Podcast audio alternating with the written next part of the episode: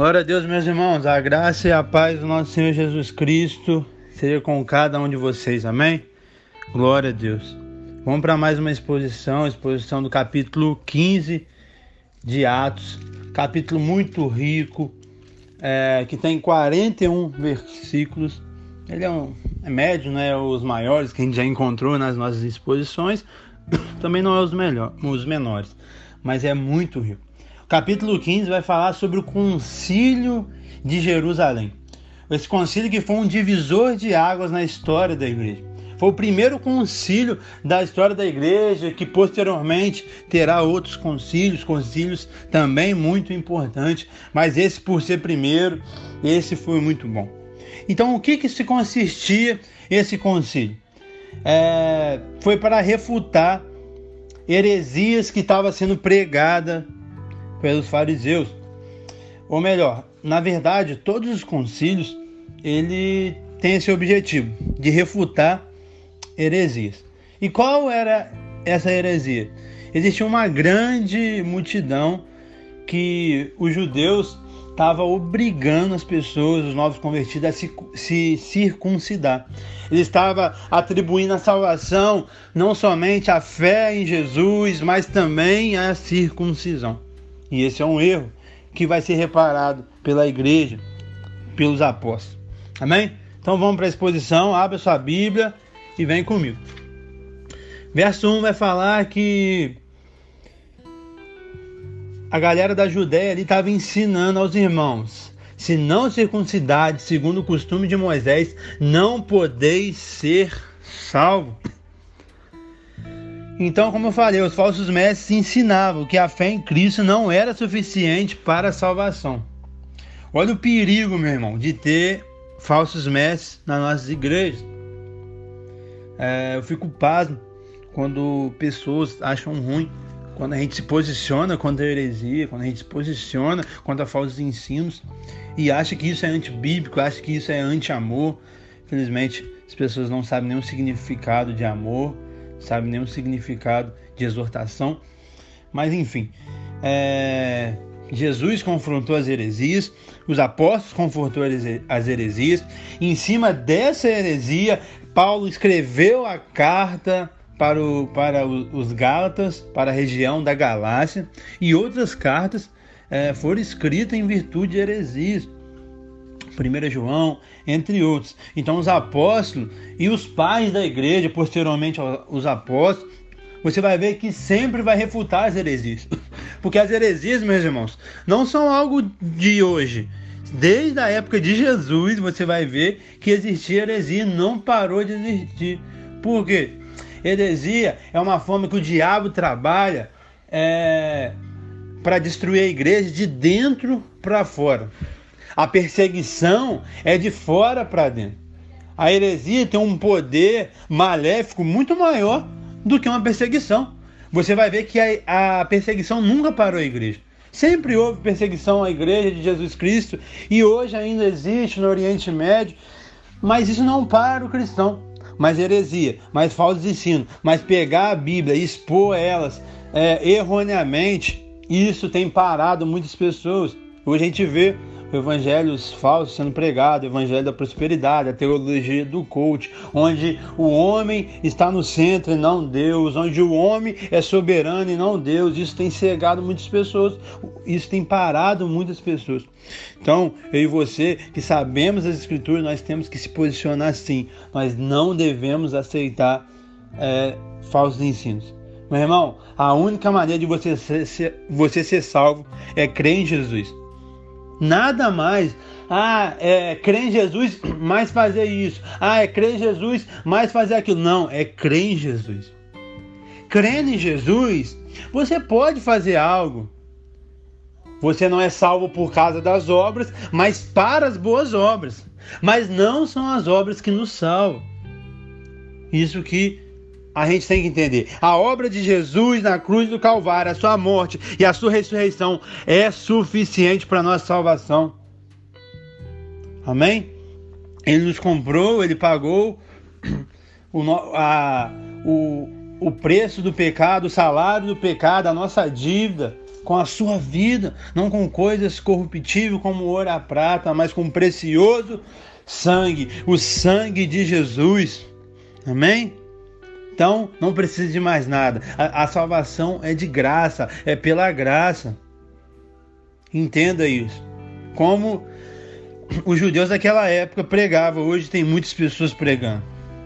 Ah, é crer em Jesus sim, mas tem que fazer mais isso. É crer em Jesus sim, mas tem que fazer. Não, é crer em Jesus mesmo.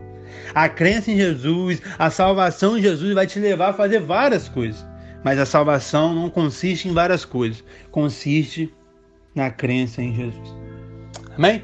E aí no verso 2, existe um debate aqui travado, Paulo e Barnabé, eles enfrentam os falsos mestres, eles defendem a verdade com todo vigor, meu irmão.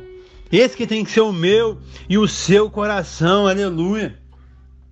E aí eles, eles é, apresentam um relato minucioso, falando é, tudo que estava acontecendo, que os gentios estavam se convertendo, que havia grande alegria entre os irmãos. E aí eles chegam em Jerusalém para esse momento, chama os presbíteros, chama os apóstolos e relata tudo. E aí um conflito é instalado.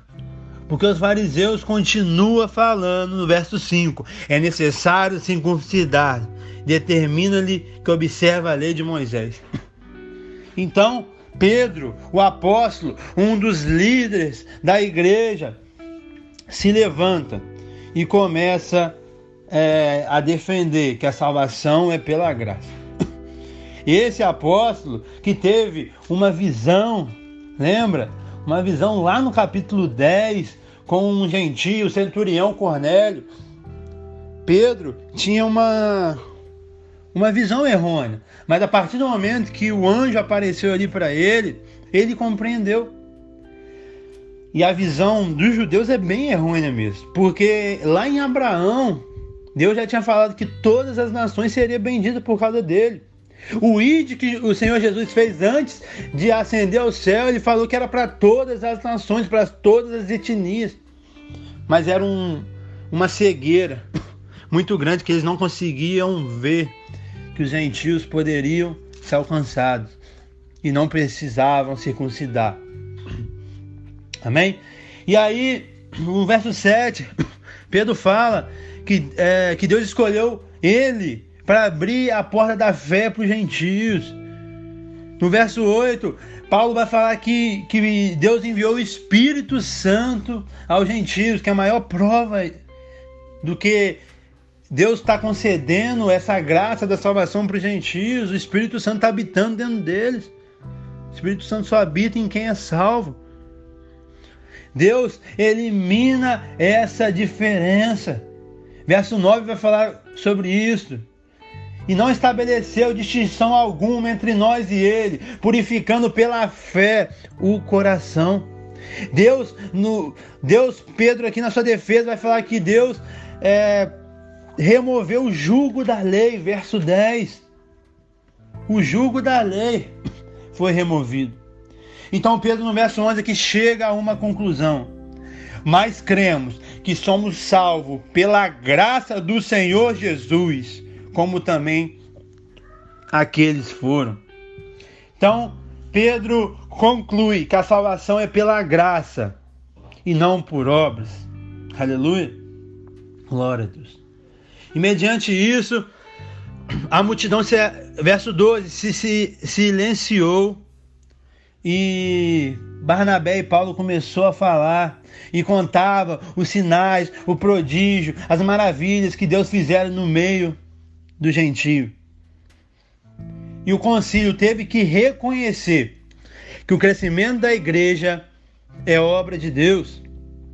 Aleluia.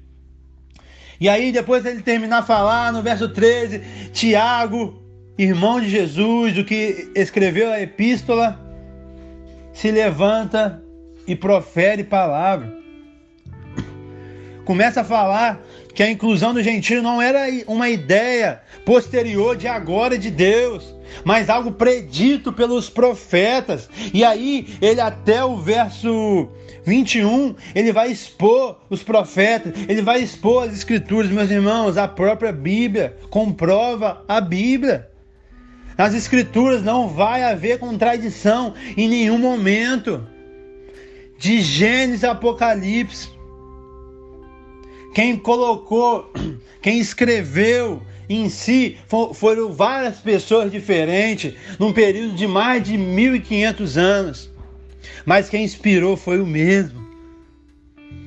Isso que faz a, a, a escritura ser verdadeira. Traz a veracidade da escritura, a veracidade do que nós cremos. Porque é inimaginável vários homens sendo autor dos livros num período de 1500 anos e sempre falar da mesma coisa, sempre apontar para a redenção, sempre trazer uma figura de Cristo e nunca se contradizer. Nunca, você não vai achar nas escrituras nada se contradizendo. As escrituras é linda, o próprio Deus, ele é maravilhoso. Então aqui do verso 13 até o, o 21 vai falar sobre essa defesa de Tiago. Tiago vai usar as escrituras, vai usar os profetas. E ele fala no verso 19: Pelo que, julgo eu, não devemos perturbar aqueles que entre os gentios se converteu a Deus. E aí ele vai falar de algumas coisas que talvez os gentios podiam guardar, que era algo da cultura do judeu ali agora. Mas eu vou falar mais para frente no verso 28 e 29 sobre essas determinações. Amém? Glória a Deus. Então a decisão foi tomada, a decisão foi unânime.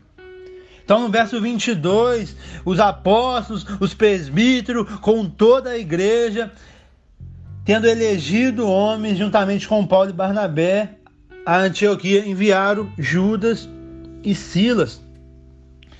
Então é, a decisão foi tomada por líderes e também pelo povo. Então existe um conselho. Olha a importância, meu irmão, de uma igreja séria ter conselhos. A decisão não pode ser tomada por um homem só, mas que existem homens e mulheres de Deus, mas a, a, a decisão de Deus tem que ser tomada em conjunto. Amém? Glória a Deus. E essa decisão, verso 23, vai falar que foi escrita. E essa atitude de escrever a decisão do Concílio de Jerusalém traz é, garantia, traz integridade à decisão tomada, traz transparência. Então eles escrevem ali.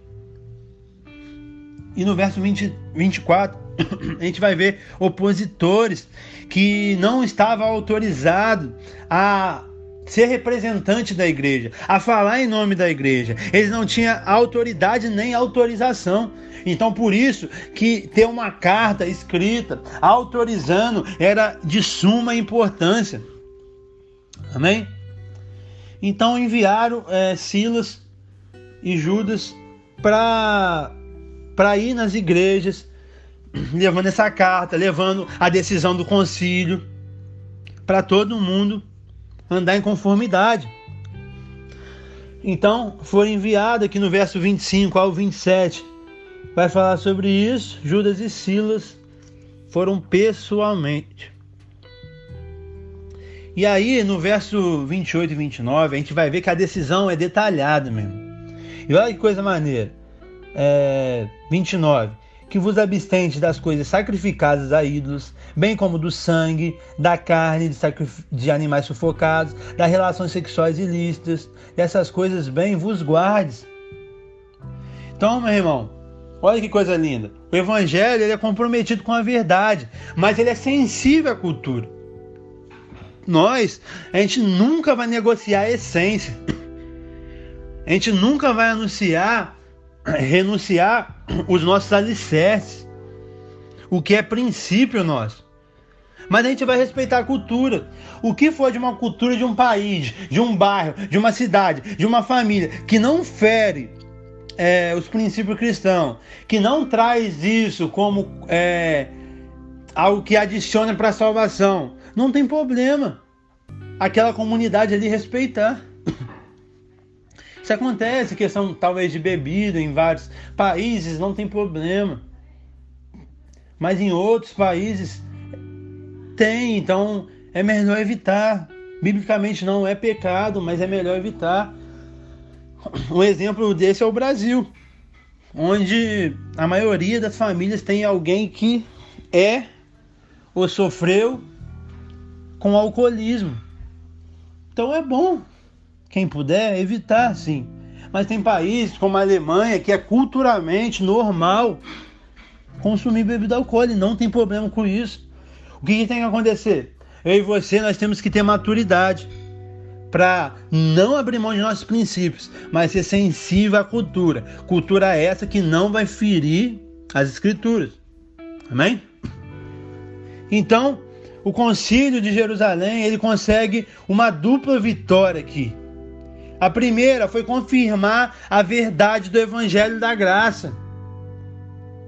Esse que é o evangelho, a salvação é só mediante a Jesus Cristo e mais nada e mais ninguém.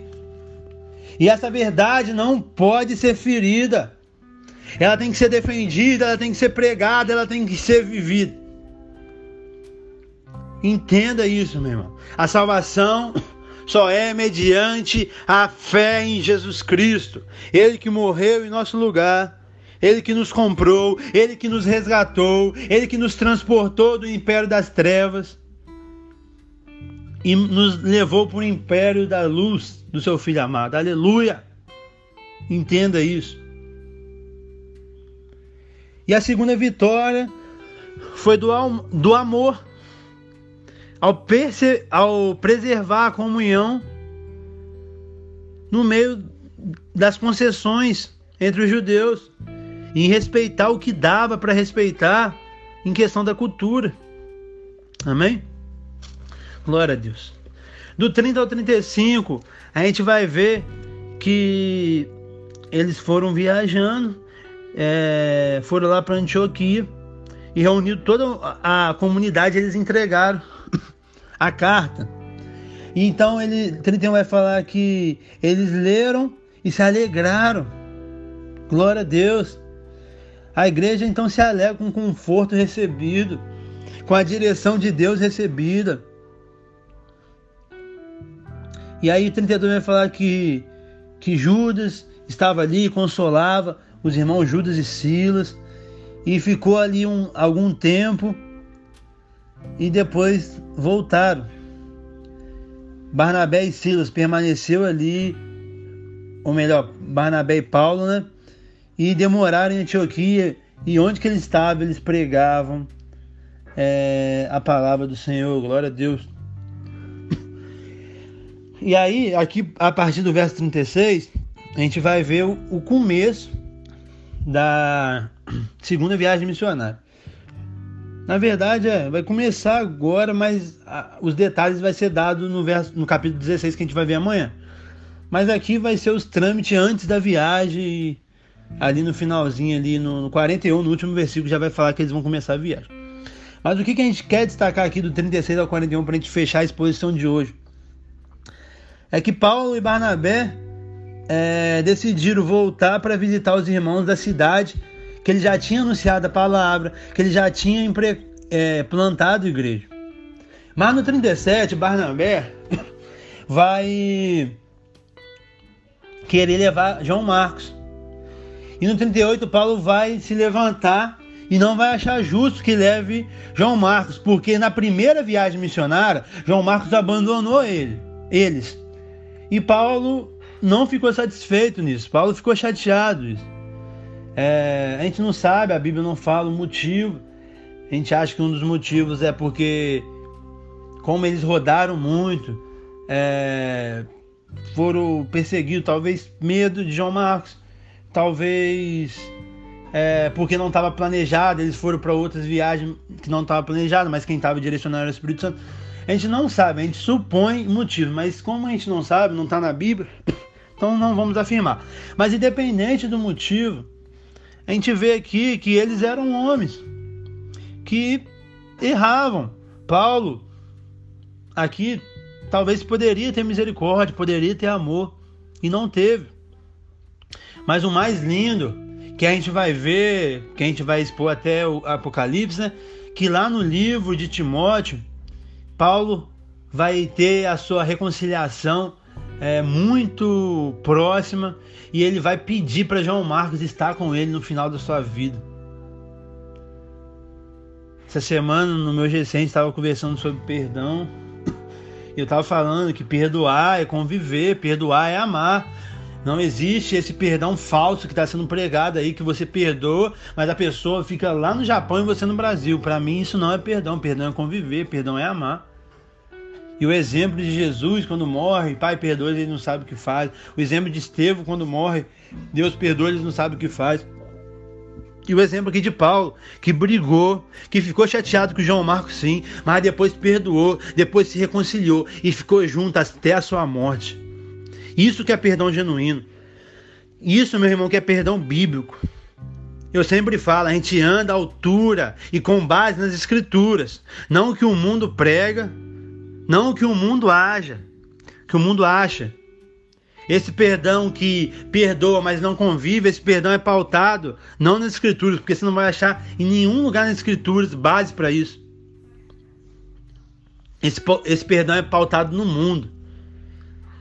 Esse perdão é, é sutilmente Satanás enganando a igreja do Senhor, enganando os filhos de Deus. E ele é o pai da mentira. E, infelizmente ele está levando muitos por esse caminho.